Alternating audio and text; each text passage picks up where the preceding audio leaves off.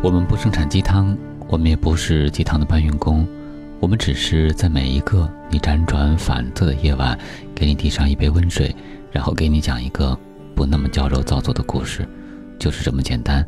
这里是听男朋友说晚安，我是你的枕边男友文超。今天的晚安故事来自于作者周冲。女性年龄大了，就不好嫁人了吗？如果你问，女性年龄大了就不好嫁人了吗？我会艰难的告诉你，是的。但如果你问，女性在年龄大时选择的婚姻质量会比二十多岁时选择的婚姻更差吗？我会告诉你，不是的。如果你还问我，嫁不出去是一种失败吗？我会说，当然不是。以我自己为例，我是大龄剩女，更年轻一点的时候，我应该也是好看的，拿过小型选美的冠军，搭讪与求欢的都很多。但年龄越大，手机越安静，追求者也有，不过纵向比较起来，数量和质量都有明显下降。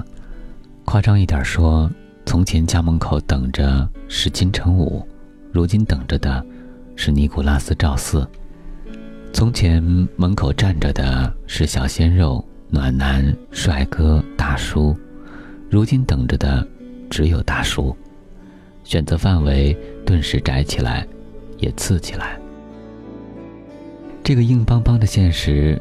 是我喝了十万八千碗鸡汤，也写了十万八千碗鸡汤都无法忽略的真相。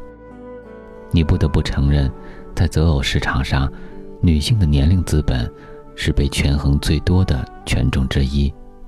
毕竟，择偶归根结底是关于雌雄交配、繁衍后代的事情。雄性动物首先考虑的当然是雌性动物的繁殖能力。年轻，身体匀称，皮肤明丽，胸大，意味着生殖能力强，性价值高，于是被求偶的概率就很大。反之，不年轻，外貌不够平均值，意味着性价值下降，繁殖价值弱，在雄性动物眼中就失去了相当部分的吸引力，而雌性动物的需求。就是繁殖之后，自己和后代要得到安全的保障和食物的充足。为此，他们会考虑男性的狩猎能力、储备的食物、洞穴的大小和牢固，以此保障后代的顺利成长。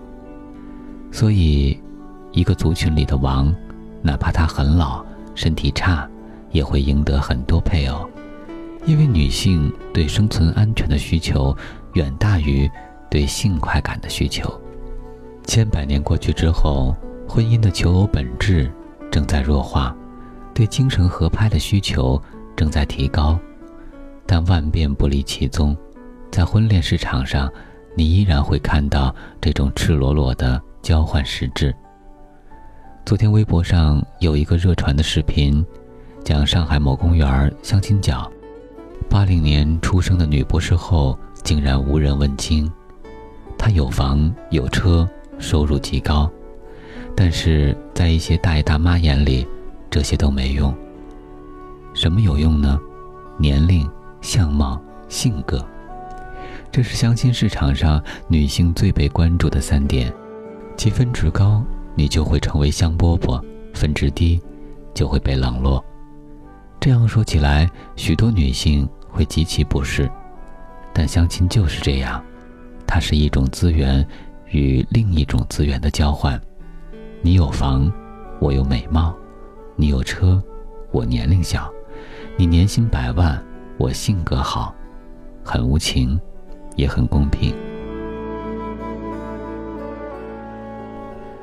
在《东京女子图鉴》里，三十多岁的玲已经进入东京精英圈，收入高，职位高，上过杂志。有过专访，但当他去相亲时，发现一个惨痛的现实：哪怕一个胖乎乎的小姑娘，也有人搭讪求爱，并很快被选走。只有她，一直是男性绝缘体。发生这一切的原因很简单：小姑娘年龄小，他年纪大。他站在角落里，看着女人们一个接一个结伴离开，尴尬的等着，等着，脸上写满落寞和不适。这一幕是日本的现实，也是中国的现实。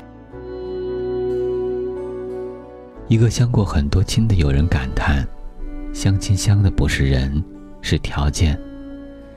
女人相男人的财富、权利、房子、车子、人脉及生存资源，而男人相女人的年龄、长相、性格、家境及性资源。这些相上了，再相精神资源，及兴趣、爱好、品味、价值观。因此，年龄大的女性在首轮 PK 中是不占优势的，除非。你其他方面优秀的惊人，已经把天然资本的劣势完全掩盖，令人只见光芒不见其他，才有可能胜出。比如像王菲一样称王称后，像杜拉斯一样财管三良，像钟丽缇一样名利貌俱全，像邓文迪一样酷和富有，像你心目中最优秀的那个女性榜样一样远超常人。但你得注意，这个超越得是质的超越。一个月赚两万块的三十五岁女性，比一个赚八千元的二十五岁女生恐怕不能说优秀太多，因为这是经验和阅历换来的，而经验与阅历不是稀缺物，人人都会有，人人走过了青春，命运都会教给他这些东西。二十五岁的女性拼十年之后，一样能赚到你那个数。二十五岁的女性熬过了十年，也会有你如今的资源和事业。你只有比二十五岁的女生多赚十万块，拥有两套房，一两种稀缺的技能，修炼出更从容的性格，更高的情商，才有可能跳脱于择偶的原始规则，成为个例。吸引更多异性，但这种时候，出于女性择偶的慕强心理，你已经不甘心在寻常男性中寻找伴侣了。你的眼光盯着精英男性，而精英男性的可供选择范围也是有限的，他们数量不多，而且多数已婚。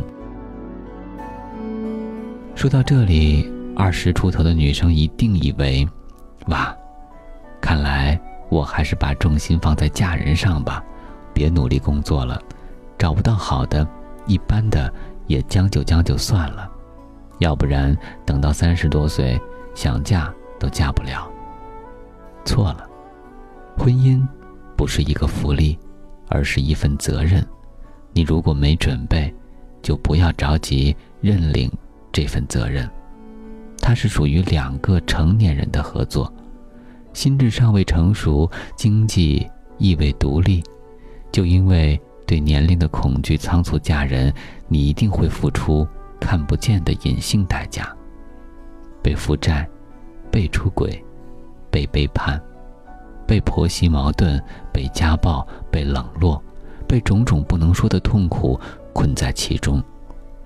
那种苦楚，比单身的苦楚要剧烈几倍，甚至几十倍。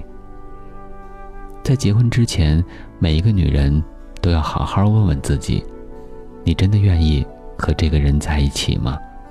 你有信心和能力处理好婚后的种种经济风险、感情风险、林林总总的麻烦吗？你能否处理好关系的分寸、主次、界限，学会接纳和处理好常态性的情绪齿轮的错位吗？你能否？在婚姻失败之后，依然有能力全身而退，并在离婚之后过得体面吗？如果没有，还是得谨慎进入婚姻。二零一七年的婚恋大数据已经出台，今年上半年办理离婚登记一百八十五点六万对，比去年同期上升百分之十点三。这些飙涨的离婚率正在提醒每个人：婚姻不是皆大欢喜的收梢，而是一场吉凶未卜的征程。如果你还是个孩子，还没有做好准备，就猴急的领证结婚生小孩儿，对人对己都不算负责。所以别着急，且让我们一边成长，一边爱，一边独立，一边说：“Yes, I do。”我助理曾经说过一番很赞的话：“婚姻不是失败的避难所，不是焦虑的按摩室，不是我们平息吞吞流言、滔滔口水的幌子，不是融入集体的手段，不是为获得完整人生的社会评价而亮出的花招。它只是，也只能是，你长大了，你爱了，你能负责了，你和他。”走到一起。女性年龄大时选择的婚姻质量不比年龄小时选择的婚姻差。值得我们庆幸的是，婚姻的幸福指数从不以结婚年龄高低为标准，它只与你创造幸福的能力相关。此方面能力强，婚姻满意指数才会提升。上个月，我认识了一个九七年出生的小姑娘，离婚了。婚龄三个月，为什么离婚呢？因为天天吵架，他只知道打游戏，又脏又懒，也不去找工作。我说什么他都不听，他妈妈说什么都听。他指责，他抗拒，他威胁，他叛逆，他诅咒，他回忆更恶毒的诅咒。吵到后来，大打出手，脑子一热，离了婚。结婚很容易，领个证，情长久就成了，但幸福很难，它需要太多的现实因素，也需要太多的心理、精神、沟通技巧等因素的综合作用才能达成。费洛姆说过：“爱不是一场遭遇，而是一场因果。你是什么人，播下什么种，撒下什么水，就会收获什么花。”因此，心智越成熟，经济越独立，沟通技巧越好，亲密关系和谐的概率也就越大。